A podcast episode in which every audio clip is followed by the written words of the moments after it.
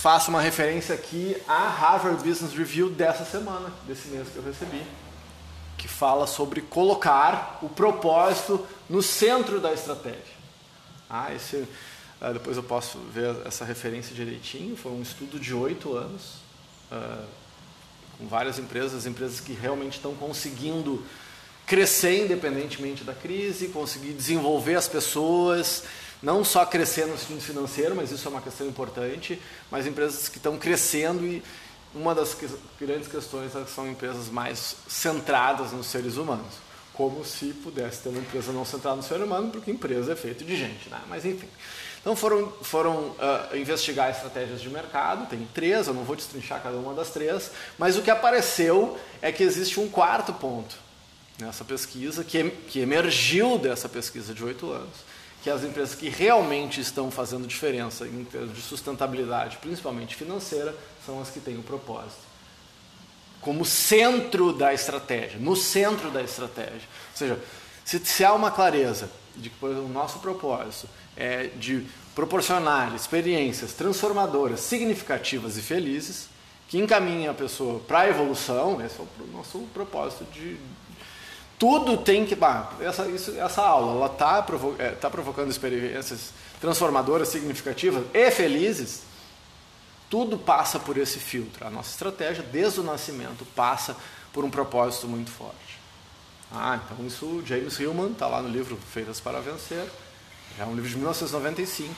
Mas recorrentemente a ciência e o trabalho com as empresas vem nos mostrando que o que faz diferença na sustentabilidade, na não falando sustentabilidade ecológica né, per si, mas sustentabilidade financeira e longeva, ou seja, a empresa ela vai conseguir sobreviver anos, trazendo prosperidade e desenvolvimento para tanto para os stakeholders quanto para os colaboradores. O propósito está no centro. Ah, bom, mas a pergunta aqui que o Fabiano viajou, né? Eu perguntei sobre metas, sobre emoções, como é que vão. Ah, como vou, a gente vai ter uma palestra aqui em seguida, o foco definir a sorte, um workshop para organização do ano, tá? Em seguidinho você vai ter as datas. Passa, estabelecimento de metas passa por uma reconfiguração para mim do que, que é sucesso. Tá? Porque, por que, que eu vou estabelecer metas? Começa pelo porquê. Lembra da menina lá do. Eu sempre me esqueço o nome dela, que tem um site de financeiro Natália Cury. Divertidíssima, inteligente. Ela tem os três Fs da prosperidade financeira, que é o foco, força, fé e foda-se. E ela começa. Oi? Foco, força, fé e foda-se. Eu falei três? Ah, são quatro. Ah, então eu pensei quatro falei três. São quatro. Eu desconsiderei o foda-se. foda-se já. Mas ela começa com o foco, ela explica o que é o foco. O foco é você tem que. Ah, quer, ela fala de dinheiro, de prosperidade e tal. Ele diz, olha, você não vai ganhar dinheiro se você não souber para quê. Então, se você não entende o porquê, que é o do Simon Sinek, começa por, no porquê, não vai ganhar. E se ganhar, vai perder. A estatística dos milionários de Mega Sena e de loteria é assustadora. No, mais de 90% das pessoas, depois de um ano, está zerado ou com menos dinheiro que tinha antes de ganhar. Se tu não tem cultura e educação financeira ou cultura de propósito, vai botar fora, porque tu não sabe para quê. Se tu tem energia de sobra, lembra a propaganda da Pirelli, acho que era da Pirelli, potência não é nada sem controle. Então não adianta ter potência se você não sabe né, para quê, nem por quê, nem como usar aquilo. Então, autoconhecimento trata, entre outras coisas, não só de gerar potência, mas de aprender a utilizar a potência que já se tem, de diminuir as resistências que nós mesmos impomos à nossa potência para chegar na tal da autorrealização que nós falamos essa semana. O que é a autorrealização? É quando eu atinjo o meu potencial pleno. Tá, mas isso é uma parte da história. Que todo mundo achava que era o máximo. Não. É mais ou menos o meio, de repente. Tá? Existe muito mais, mas isso nós vamos falar em algum outro momento. Então, como que eu vou estabelecer? De que forma que eu estabeleço as minhas metas? Primeiro, eu tenho que entender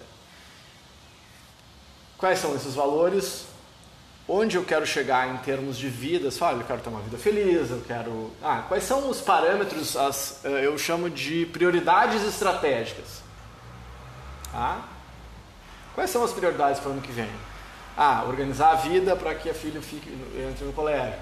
Ah, cuidar bem da filha. Enfim, onde, onde estão essas prioridades? E a partir daí, entendendo qual é a base, quais são esses valores que tu vai direcionar, e tu tem que estabelecer as metas, vinculando isso ao mundo real. A gente tem que chegar lá no nosso trabalho lá. Meu, meus valores são esses. Como é que eu traduzo isso? Ah, vou dar um curso agora no dia 9 sobre isso, do propósito ao impacto. Descobrir meu propósito. Como que eu transformo isso em impacto? Pô, vou fragmentando, daí eu, eu tenho que materializar. Eu fragmento. Bom, eu tenho um sonho, sei lá, sonho de ter um iate de não sei quantos pés. Não tenho iate, não sei nem quantos pés são, é um iate grande, estou aqui usando só um exemplo.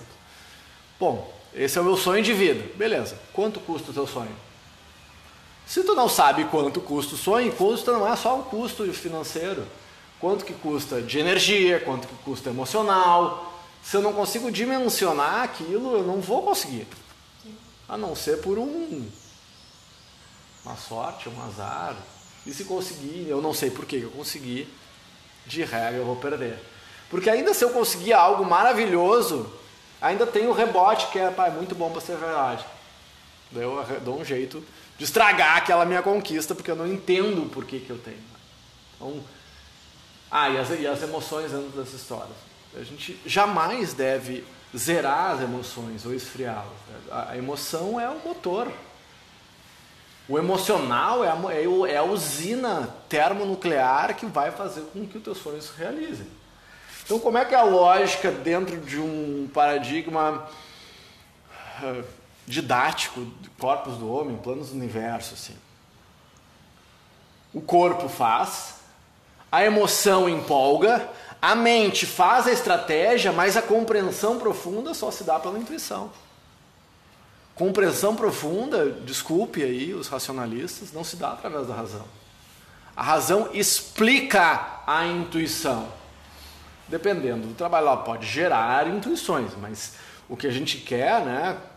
Ah, eu tive um insight poderoso. Tá, e agora como é que eu explico? Eu sei que isso é verdade. Daí o que, que nós cientistas fazemos? Vamos lá atrás da resposta, vamos justificar. Não era no colégio assim, tá, mas você acertou a conta lá de matemática. Então, tá certo. É, mas você não justificou.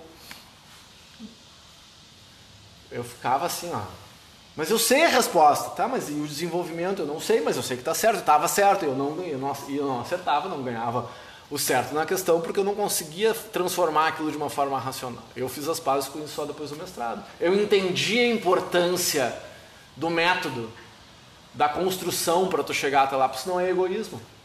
Ah, eu sei, tá, mas como é que eu ensino para as pessoas? Como é que eu divido isso? Imagina, o pessoal está usando supercomputadores para tentar chegar perto do Gaudí, né? Porque para ele aquilo fazia sentido. Pega, fala. Agora, é, é, o cara. Agora, tu imagina com aquela intuição. O Eugênio é meio. meio espera, o cara morreu atropelado por um bonde, né? Andando para trás, olhando para própria obra, passou um bonde por cima do cara. Ah, o Gaudí morreu assim. Não morreu na hora, ficou meio indigente lá uns três dias até que descobriram ele. Então, eu não posso tirar, a ideia não é tirar a razão da história só para usar a intuição, não é tirar a emoção da história só para racionalizar, mas é uma, uma coisa se constrói em cima da outra. Eu quero, eu tenho metas audaciosas, vinculadas a um propósito de vida, começa na base. O que eu preciso fazer materialmente para que isso aconteça? Qual é a atitude emocional que eu tenho que ter para que isso aconteça? Qual é a atitude mental que eu tenho que ter para que isso aconteça? E assim a gente vai construindo. Se tu tirar uma das peças, a tua meta vai ficar pobre. Qualquer delas. Então, quando for estabelecer as metas, para a gente fechar, busca ver de uma maneira mais integral. Ah, qual vai ser o impacto disso na família, né, no marido, na mulher, no ex, no futuro, né, Tenta ver de que maneira qualquer decisão que você vai tomar vai impactar de uma maneira maior. Aí tomar uma decisão. Ah, essa é a questão, toma a decisão. Bom, beleza? Quem não tá, não sabe depois, né?